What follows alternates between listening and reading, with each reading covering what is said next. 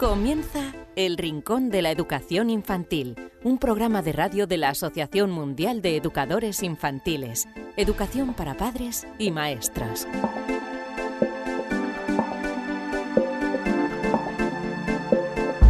Hola amigos, bienvenidos un día más al Rincón de la Educación Infantil, un espacio para padres y maestros. Ya sabéis que el programa tiene una periodicidad semanal y que os lo podéis descargar o escuchar gratuitamente cuando queráis a través de nuestros podcasts, tanto en iTunes como en iVoox.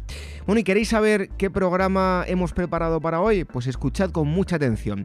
En primer lugar, recibimos a nuestro experto de hoy, que es Amparo Escamilla.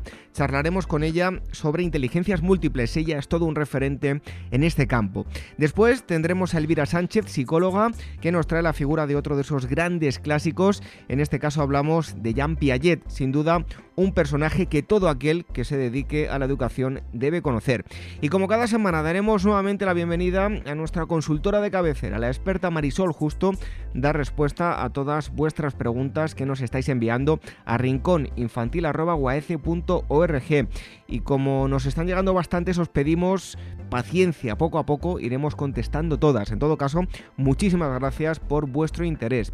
Y otro de los asuntos del programa de hoy es la experiencia de aula. Sois vosotros quienes nos contáis qué actividades desarrolláis en vuestro centro. Hoy la cosa va de música en el Centro San Ramón y San Antonio de Madrid.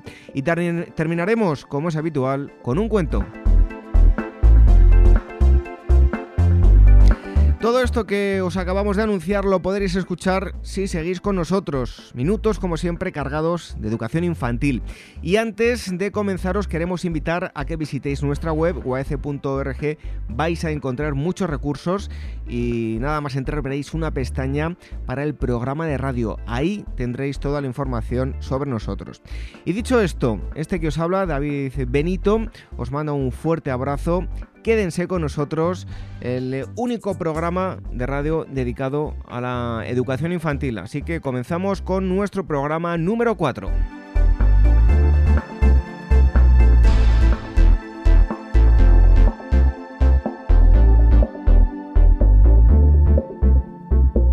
¿Quieres formar parte de la gran familia de profesionales de la educación infantil del mundo? Solo en Facebook somos ya más de 110.000.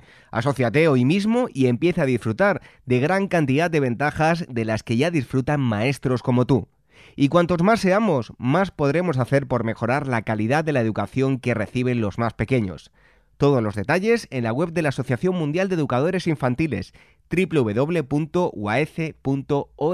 Nuestro Twitter, arroba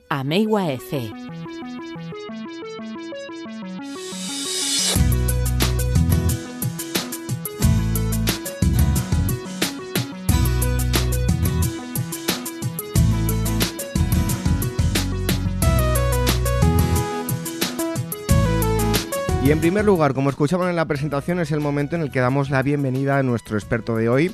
Ella es Amparo Escamilla, doctora en Ciencias de la Educación, directora del equipo Proyectos Pedagógicos y autora de tres libros y diferentes artículos sobre las inteligencias múltiples y su aplicación en el aula. Además, es autora de varios libros, de tres libros concretamente, dos de ellos. Uno de ellos es Proyectos para el desarrollo de inteligencias múltiples y inteligencias múltiples claves para el desarrollo en el aula. ambos están editados por Grau.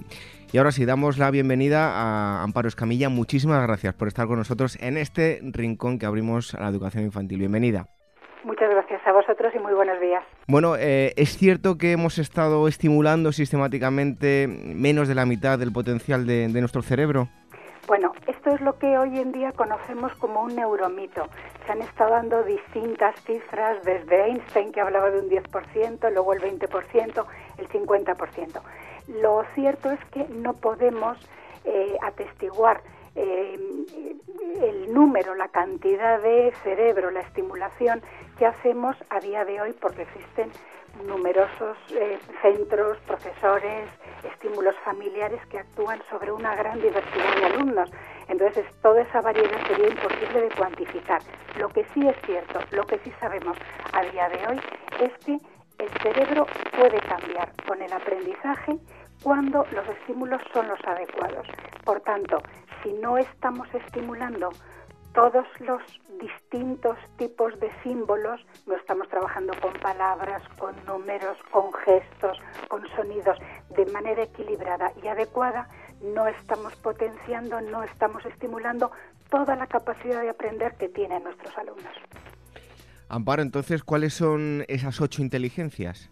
Bueno, pues a día de hoy, y según las investigaciones llevadas a cabo por Garner, que determinan ocho criterios, ocho tipos de pruebas para ser reconocido como inteligencia, esas ocho, como tú muy bien dices, serían la lingüístico-verbal, la lógico-matemática, la visoespacial, la corporal sinestésica, la musical, la interpersonal, la intrapersonal y la última en ser reconocida que ha sido la inteligencia naturalista.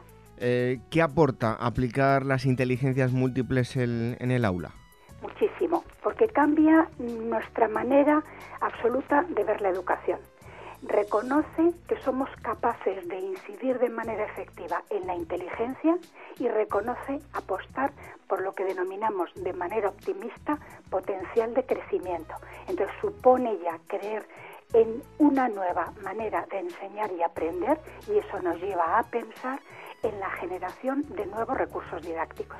Bueno, seguro que esto es lo que más les interesa a todos aquellos que nos estén escuchando, especialmente los maestros.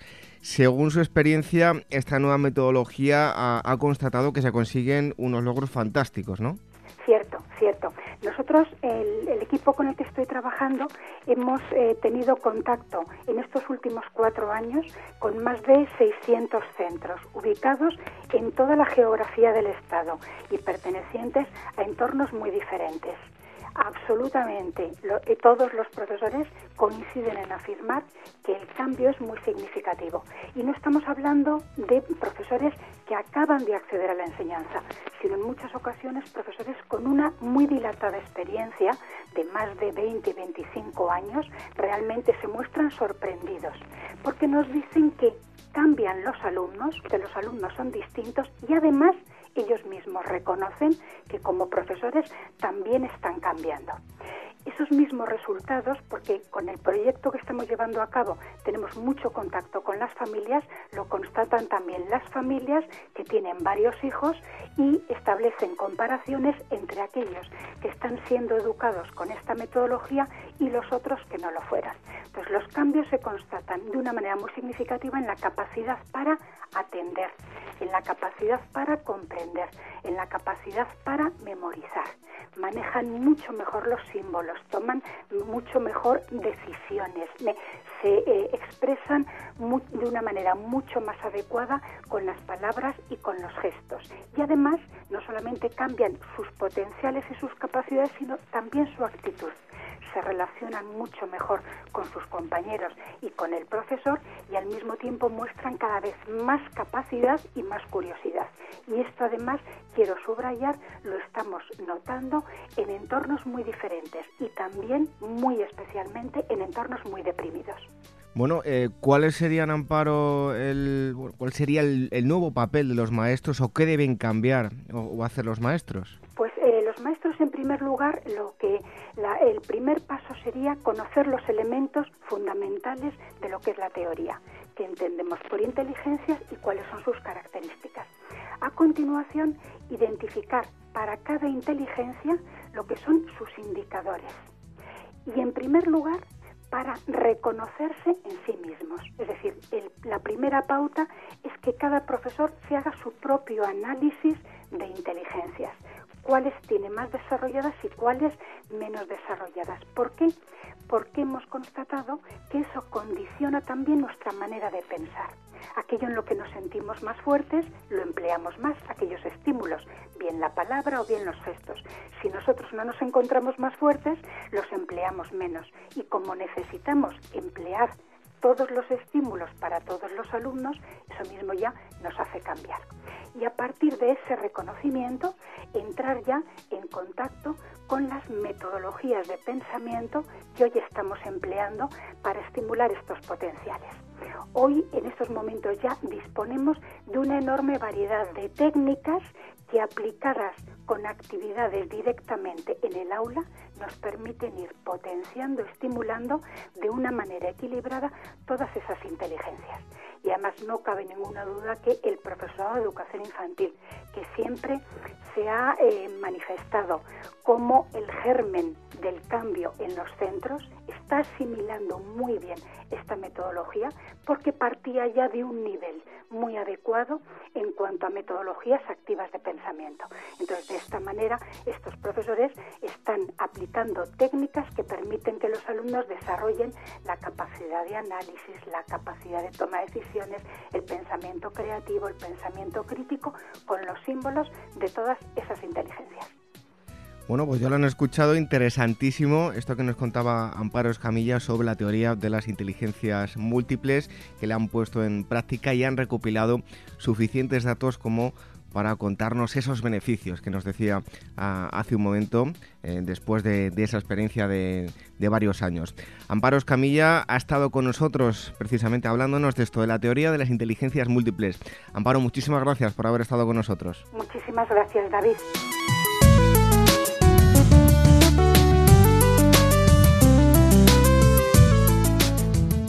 La Asociación Mundial de Educadores Infantiles AMEIGUAECE organiza en Madrid el Congreso por la Excelencia en la Educación de 0 a 3 años, los días 7 y 8 de mayo de 2016.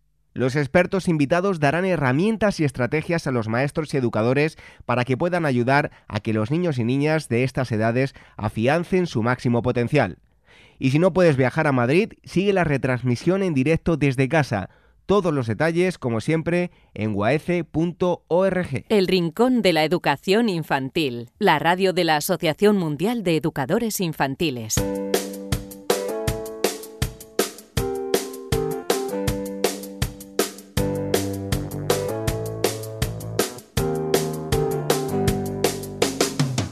Y hoy tratamos nuevamente otra de esas figuras relevantes, lo que nosotros llamamos los grandes clásicos, y es que hoy vamos a hablar de Jean William Fritz Piaget con eh, eh, Elvira Sánchez, que es psicóloga, ya está aquí nuevamente con nosotros. Elvira, bienvenida nuevamente al Rincón de la Educación Infantil. Hola, muchas gracias David. Bueno, hoy vamos a hablar de Jan William Fritz Piaget, ya lo decía yo, así se llamaba, fue mm, epistemólogo, psicólogo y biólogo suizo. Está considerado como el padre de la epistemología genética y además es famoso por sus aportes al estudio de la infancia y por su teoría constructivista del desarrollo de la inteligencia. ¿Qué nos puedes eh, contar de, su vida, Alvira? Y ayer nació en la Suiza francófona, en la ciudad de Neuchâtel, el 9 de agosto de 1896 y murió en Ginebra el 16 de septiembre de 1980, al poco de cumplir 84 años. Realmente, pues no hace mucho. Y además fue un hombre que estuvo trabajando prácticamente hasta el día de su muerte. La agencia de noticias Fran Press fue la encargada de dar la noticia de su fallecimiento y aunque no citaba las causas, informaron de que el doctor llevaba cerca de 10 días hospitalizado. De su familia te puedo contar que su padre era suizo y su madre era francesa. Su padre era profesor de literatura medieval en la Universidad de Neuchâtel, donde hemos comentado que nació, y su abuelo materno, James Jackson, fue el creador de la primera fábrica de acero de crisol en Francia. Es decir, que venía de una familia culta y una familia acomodada de la época. Os puedo contar que fue un alumno muy aventajado y desde muy pequeño Piaget mostró, bueno, manifestó una, una afición profunda por la biología. Antes de cumplir los 11 años ya había escrito un estudio sobre el gorrión albino, imagino que un tema súper apasionante. Y antes de cumplir 20 ya había publicado más de 20 artículos científicos sobre los moluscos. Dicen también que con apenas 10 años, interesado por los fósiles, se presentó al Museo de Historia Natural de Neuchâtel con el deseo de trabajar. Y el director, un hombre ya, ya entrado en años y bondadoso, del que Piaget más tarde reconocería que tenía una maravillosa paciencia, le facilitó la entrada y le asignó la tarea, la ardua tarea de clasificar la gran colección de, bueno, de conchitas del museo, cosa que Piaget hizo con mucho entusiasmo. También te cuento que Piaget se licenció en 1916, es decir, con apenas 20 años, y dos años más tarde obtuvo su doctorado en biología en la Universidad de su ciudad natal. Bueno, Elvira, pues cuéntanos, además como psicóloga que eres, ¿qué le hizo pasar a, Piaget de los moluscos o, el gorrión albino, como nos comentabas, a interesarse por la psicología? Pues parece ser que por aquella época el psicoanálisis empezaba a ser muy popular y parece que de ahí vino el cambio de rumbo o su interés por la psicología. En aquellos, años trabajó en la Universidad de Zúrich y publicó un par de estudios la, sobre psicología que más tarde él mismo definiría como propios de un adolescente. De Suiza se traslada a Francia, donde estudia en la Sorbona y da comienzo a sus estudios e investigaciones sobre el desarrollo cognitivo. Allí en Francia, en el país galo, trabaja de profesor en una escuela para niños dirigida por Alfred Binet, que es el creador del test de inteligencia Binet. Y trabajando allí se da cuenta, mientras corrige, bueno, o mejor dicho, califica las pruebas de inteligencia, que los niños daban las mismas respuestas equivocadas a ciertas preguntas de manera repetitiva.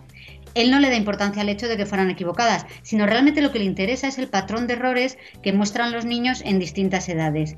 Y esto se podría decir que es el germen de la teoría global de las etapas del desarrollo, que afirma que los individuos exhiben ciertos patrones de cognición comunes y diferenciables en cada, en, cada periodo del desarrollo, en cada estadio. En 1920 participó en el perfeccionamiento de la prueba de inteligencia, el CEID, bueno, el cociente de inteligencia que, que fue inventado por Stern. Que por cierto, se habla de coeficiente intelectual, pero esto está mal usado porque lo que realmente se mide es un cociente, es decir, la división entre la edad mental de un individuo que es lo que se consigue mediante el test de inteligencia, y su edad cronológica multiplicada por 100. Aunque realmente este, de, este error de terminología ha tenido la complicidad del diccionario de la Real Academia de la Lengua Española hasta el 2012, que es cuando se enmienda el error. Pero bueno, volviendo a lo que nos ocupa. Con solo 25 años, ya en 1921, Piaget vuelve a Suiza, en concreto a Ginebra, y ostenta el cargo de director del Instituto Ruso de Ginebra dedicado a la investigación educativa. Y Elvira, por aquella época es cuando contrae matrimonio, ¿no? Sí, sí, en, 1923, con 27 años, contrae matrimonio con Valentín Chatenot, que por aquel entonces era una de sus colaboradoras y con quien tuvo tres hijos, a quien, bueno, se dice que Piaget estudió desde su infancia. Se ha llegado incluso a decir que Piaget realizó sus teorías del desarrollo cognitivo en los niños a partir de las observaciones realizadas principalmente con sus propios hijos, aunque no es del todo cierto, ya que Piaget es el segundo psicólogo más productivo de la historia en cuanto a publicaciones. El primero te cuento que es Bunt y con solo tres niños, pues la verdad no da para tanto texto. Piaget ha perseguido durante toda, toda su trayectoria un objetivo principal, y es el de descubrir cómo se adquiere el conocimiento cómo funciona la inteligencia y cómo se produce el conocimiento científico. Y claro, con tres niños, pues la verdad, no necesitaba muchos más. Bueno, y en cuanto a su lado más personal, ¿qué es lo que cuenta la gente que, tuvo la oportunidad de conocerle? Mira, Piaget muere en el año 80, 1980, es decir, ayer mismo. Yo, yo ya llevaba un par de años en este mundo para entonces. Con lo que hay mucha gente que trabajó y convivió con él que aún están en activo. Cuentan que llevaba una vida muy metódica, se levantaba muy temprano, incluso antes de que amaneciera. Sus clases solían comenzar sobre las 8 de la mañana, pero él tenía la costumbre de ir a un café que estaba situado enfrente de la universidad y allí ordenaba sus notas o trabajaba en alguna cosa. Y así hasta casi jubilarse. Iba todos los días a dar clase en bicicleta eh, desde su casa que, que, vivía él bueno, pues a las afueras de Ginebra. Cuentan que trabajaba todos los días de la semana, incluso en las vacaciones, porque bueno, realmente los que le conocieron dicen que su único interés era el desarrollo de sus ideas. Le gustaban las novelas y la música, sí, pero confesaba que solo había ido cuatro veces en su vida al cine y que la verdad no le había interesado mucho. De su infancia aún conservaba el amor por la biología. No olvidemos su, publicación sobre el gorrión albino con tan solo 11 años. Y dicen de él que antes de ponerse a escribir las cuatro o cinco páginas que escribía cada día, paseaba o se ocupaba de sus plantas o de sus colecciones de insectos. También comentan que era un hombre alto, corpulento, con una tez sonrosada, con el pelo blanco despeinado, y dicen que siempre iba muy abrigado, eso sí, él siempre iba en traje, y que en sus bolsillos siempre llevaba infinidad de objetos empleados o bien para limpiar su inseparable pipa o para recoger plantas. Juan del Val, que fue alumno suyo del 65 al 67, cuenta que cuando Piaget fue a Barcelona en 1970 para recibir el doctorado honoris causa, solo se interesó por lo que llevaba, por lo que, digamos, porque le llevaran los alrededores de la ciudad a recoger plantas, diciendo que ella había estado en Barcelona al comienzo de los años 30, como si la ciudad no hubiese cambiado en nada desde hace tantos años. Y yo, David, te cuento que tuve la suerte de poder hablar con un discípulo de Piaget, con Gerard Bernot, que vino a Madrid al Congreso de Lógico-Matemática que organizó Amey en 2006. Y yo, claro, teniendo tan cerca a un discípulo de Piaget, pues no me podía morder la lengua, le tenía que preguntar cómo era, ¿no? Cómo, cómo era la relación personal. Y, y, Gerard Bernot me comentó que Piaget era un hombre extremadamente serio y sobre todo muy, muy metódico. Sin duda es una personalidad muy especial, cuya vida prácticamente al, al completo ha girado en torno a su trabajo, porque según él mismo decía, soy un ansioso al que solo el trabajo alivia. Bueno, desde luego que esta es una de las muestras mm, que, nos hacen ver que una persona que elige eh, trabajar cuando bueno, en algo que le gusta, pues no realmente no es un trabajo, es una afición, ¿no?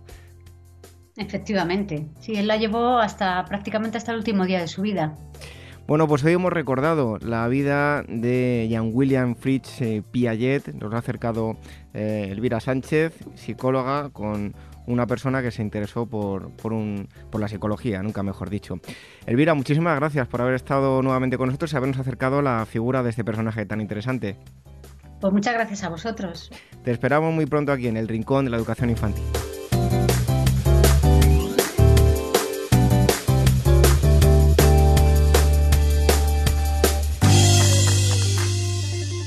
La Asociación Mundial de Educadores Infantiles AMEIGUAECE, con la colaboración de Hermex Ibérica, convocan el concurso de experiencias significativas realizadas en aulas de niños de 0 a 3 años, cuyo objetivo es dar a conocer las experiencias, los proyectos y los materiales de aula más innovadores y exitosos que se están llevando a cabo en las aulas de todo el mundo con niños y niñas de estas edades puedes ganar 1.500 euros. Toda la información en nuestra página web www.uaece.org. El Rincón de la Educación Infantil, la radio de la Asociación Mundial de Educadores Infantiles.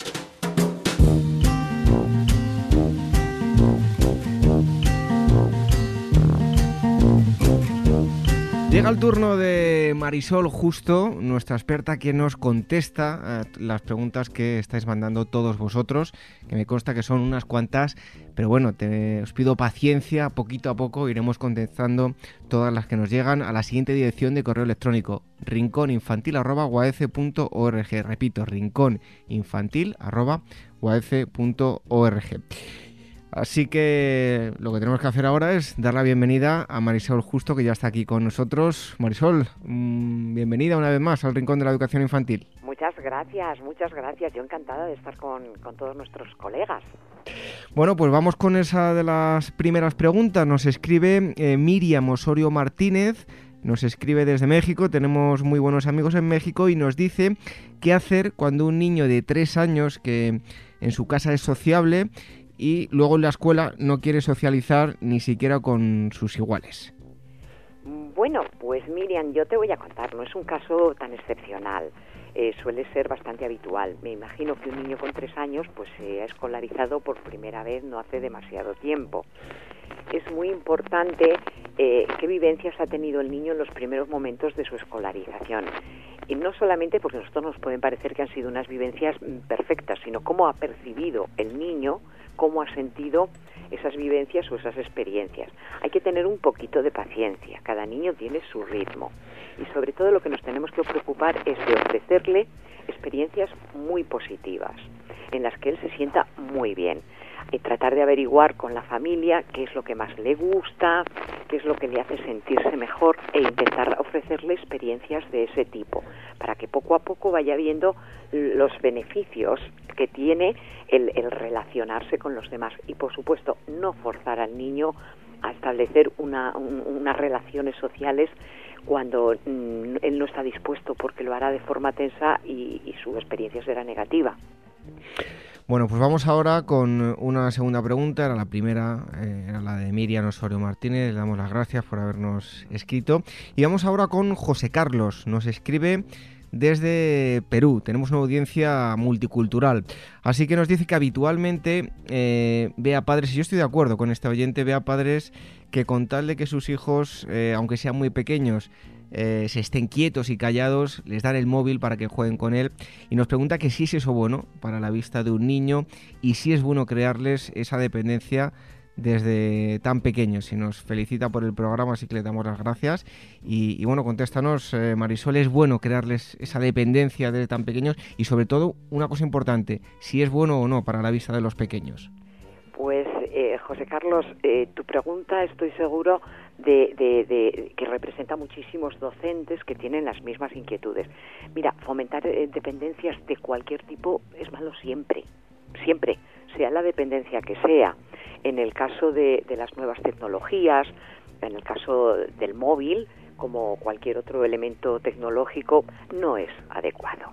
Está claro que eh, los niños, estas generaciones que nos llegan ahora, parece casi que, que viene en su ADN el uso de, teléfonos móviles, de tabletas, ordenadores, y es interesante que lo utilicen, pero no como un entretenimiento. Es decir, igual que la televisión no es una niñera para entretener, entre, entretener niños, tampoco lo es el móvil ni lo es ningún elemento.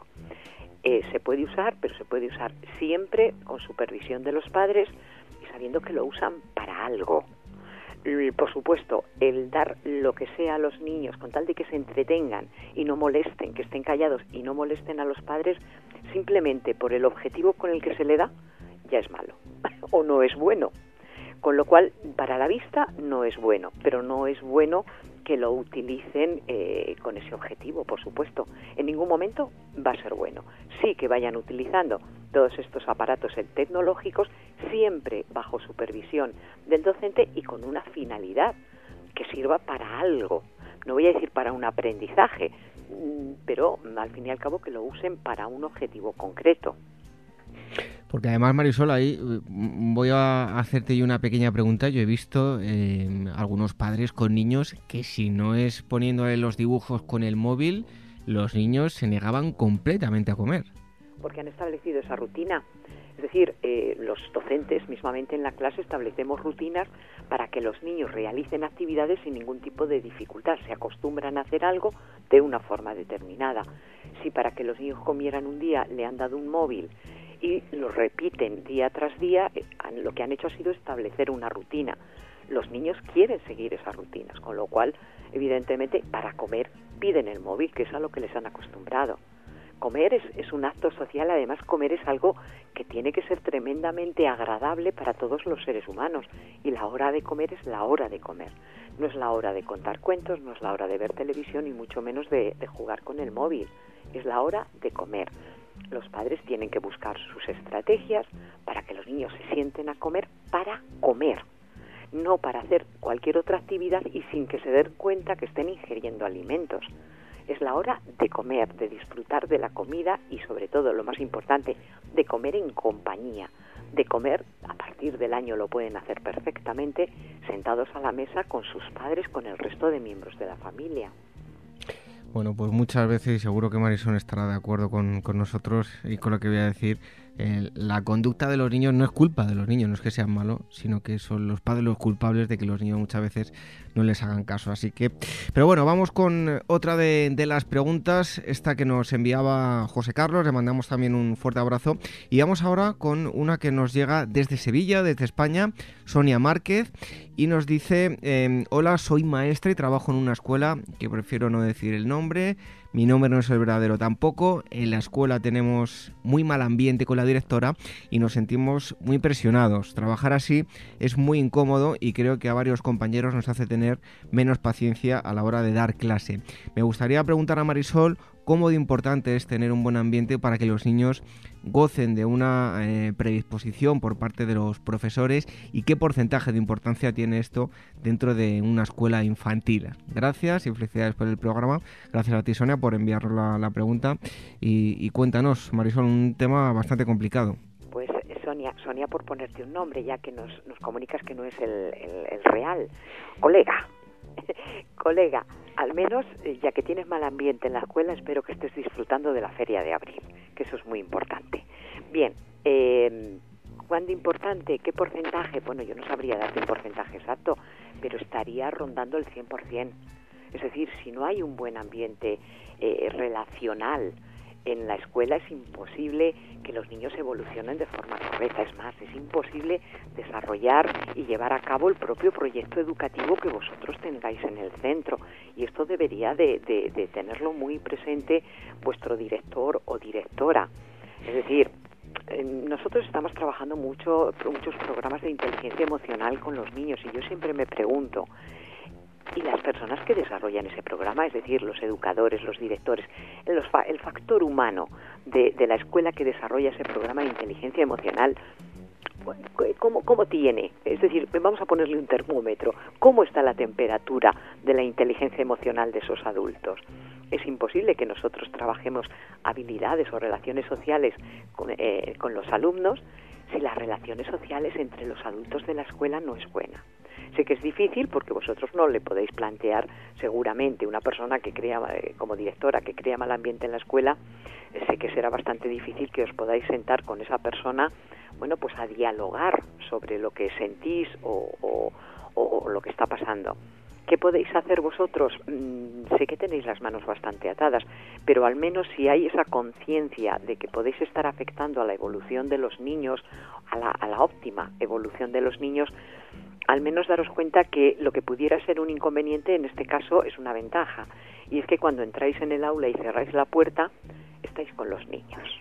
Hay que intentar que esos problemas de, mal ambiente en la escuela se queden fuera de la puerta eh, y de alguna manera que ese ambiente emocional dentro del aula sea lo más equilibrado, lo más adecuado posible. Sé que es duro, sé que es difícil, pero es lo único que podéis hacer, porque sí está perjudicando ese mal ambiente, estoy segura, al, a la evolución óptima de, los alumnos de la escuela, no cabe duda. Bueno, pues como se suele decir, al mal tiempo buena cara, porque los niños pues no son los culpables y, desde luego que no se merecen eh, un trato, digamos, no adecuado eh, por culpa de, la directora.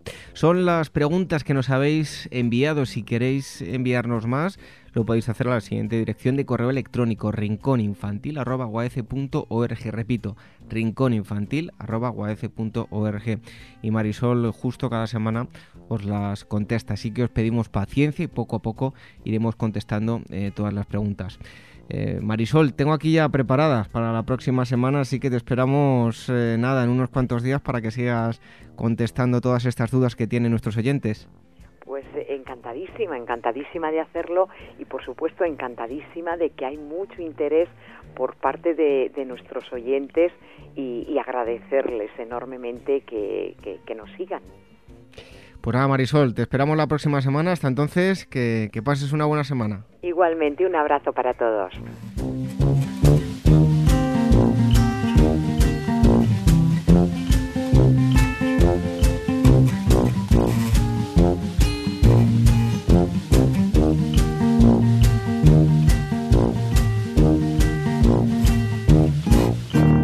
¿Quieres formar parte de la gran familia de profesionales de la educación infantil del mundo? Solo en Facebook somos ya más de 110.000. Asociate hoy mismo y empieza a disfrutar de gran cantidad de ventajas de las que ya disfrutan maestros como tú. Y cuantos más seamos, más podremos hacer por mejorar la calidad de la educación que reciben los más pequeños. Todos los detalles en la web de la Asociación Mundial de Educadores Infantiles www.uaece.org. El Rincón de la Educación Infantil, la radio de la Asociación Mundial de Educadores Infantiles.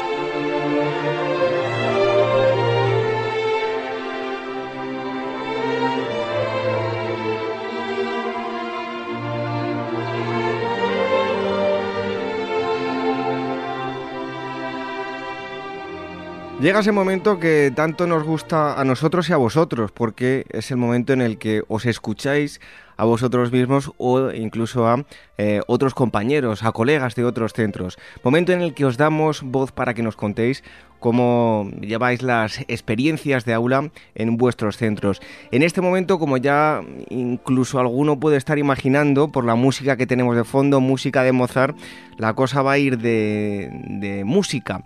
Un día con Mozart, Arancha Campollo Urquiza es profesora de música en las etapas de infantil, primaria, secundaria y bachillerato en el Colegio San Ramón y San Antonio de, Madrid y le damos la, bienvenida a Arancha por, estar aquí con nosotros en el rincón de la eh, educación infantil.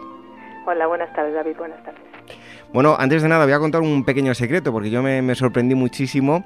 Em, decía yo, el Centro San Ramón y San Antonio de Madrid centro que sin saberlo, eh, eh, bueno, pues yo he estudiado ahí, he pasado muchos años de, mi infancia, no muy con la música, pero bueno, tengo que decirlo, gratos recuerdos del Colegio San Ramón y San Antonio. Bien, bien, nos alegramos, nos alegramos de tener a un exalumno, pues, pues como tú, claro, por supuesto. Bueno, pues em, ¿cómo surge la, experiencia de un día eh, en el Sanra con, Mozart? Esto de Sanra me, hace mucha ilusión. ¿A qué niños eh, va dirigido? Eh, porque tengo entendido que es un proyecto conjunto entre alumnos de, la ESO y los de infantil, ¿no? Sí, exacto. Pues mira, la experiencia de surge en una de las aulas de segundo de la ESO. Curiosamente, estábamos trabajando dentro del programa de segundo de la ESO, estábamos conociendo el clasicismo y, dentro del clasicismo pues la figura de Mozart. Y de esa forma pues los alumnos de la ESO empezaron a, empezamos a hablar sobre la biografía, la discografía y de ellos surgió la idea de, jo Arancha, ¿y esto por qué no se lo contamos a los niños de infantil? Y bueno, pues a partir de, ahí surgió la, la, idea de realizar un proyecto teniendo en cuenta el eje, el eje de Mozart para los niños de infantil. Y nada, se llevó a cabo con, con estos niños de los de 3, 4 y 5 años. Y exacto, o sea, los alumnos de la ESO empezaron con una lluvia de ideas, posteriormente categorizamos, idearon y realizaron todas las actividades del proyecto ellos mismos. Bueno, ¿cuál es el, objetivo de este proyecto? Bueno, el principal objetivo ha sido que los alumnos conozcan la figura de Mozart, con, vamos, como primer objetivo, y aparte que los alumnos de la ESO pues hayan podido hacer una transferencia de su conocimiento con estos niños a la hora de, transmitirlos en este proyecto. Bueno, hay un día señalado, es el 13 de junio del año 2014. Eh, ese fue el día elegido para llevar a cabo las actividades finales del proyecto, un día con Mozart, como ya decía yo, en las que participaban eh, niños de 3 a 5 años. Eh, cuéntanos, Arancha, ¿cómo fue ese día? Pues bueno, fue inolvidable. La verdad es que los niños de a día de hoy todavía se acuerdan de ese día.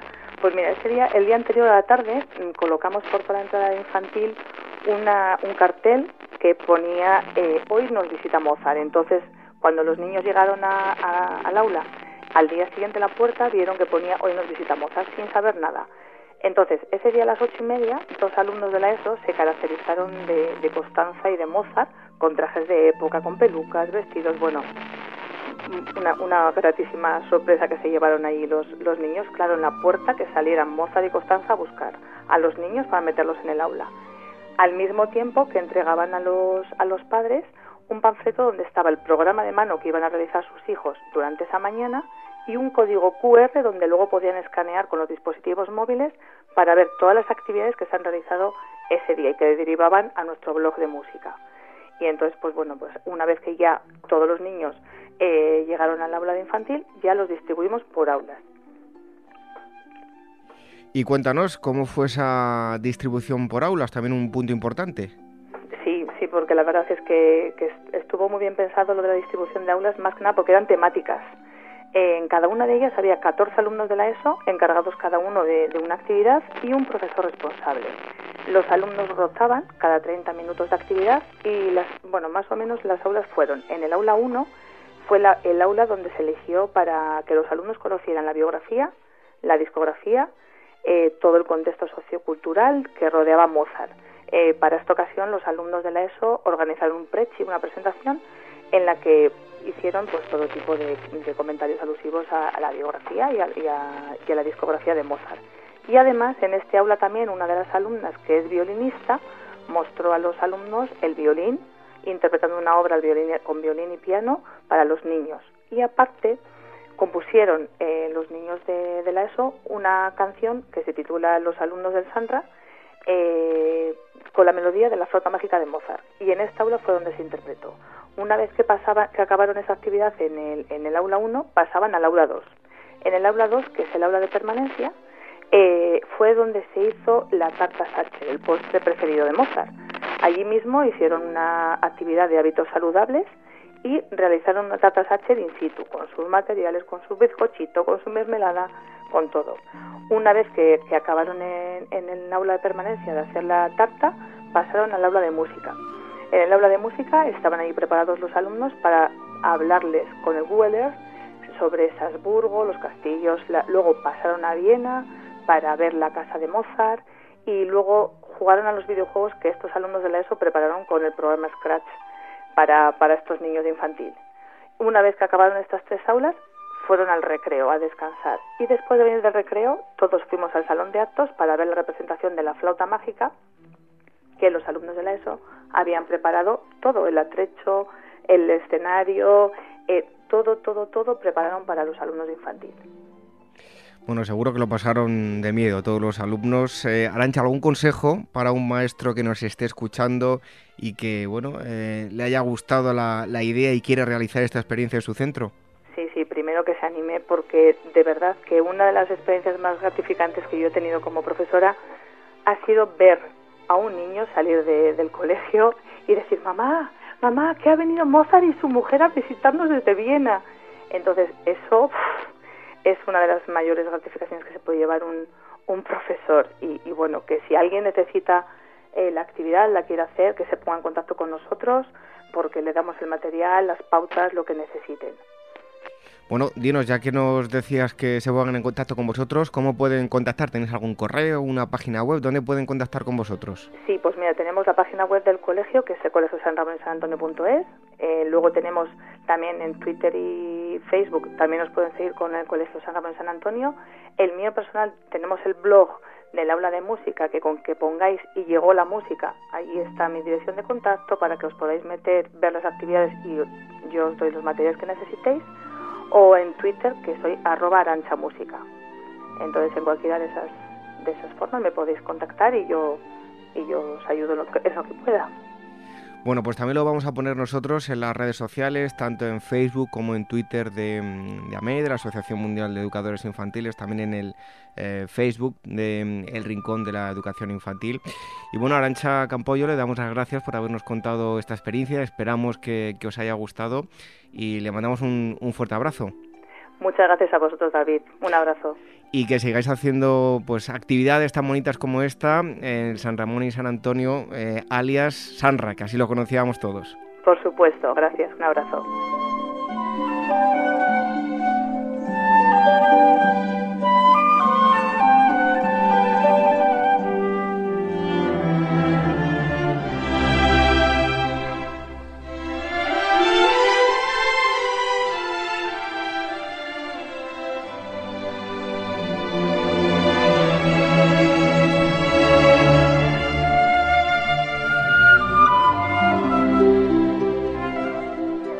Nuestro Twitter, arroba ameyuaec.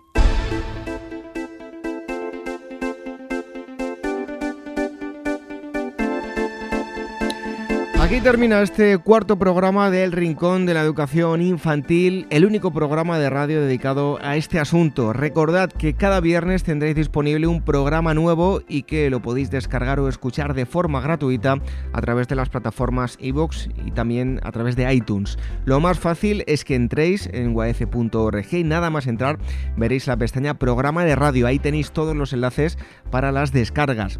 Y no olvidéis que si os suscribís en cualquiera de estas dos plataformas, podréis descargar el programa de forma automática cuando lo subamos. Es lo más cómodo. Por cierto, como queremos seguir creciendo y que seamos muchos más los que nos reunimos en este rincón para seguir aprendiendo más cosas, nos gustaría que nos ayudarais.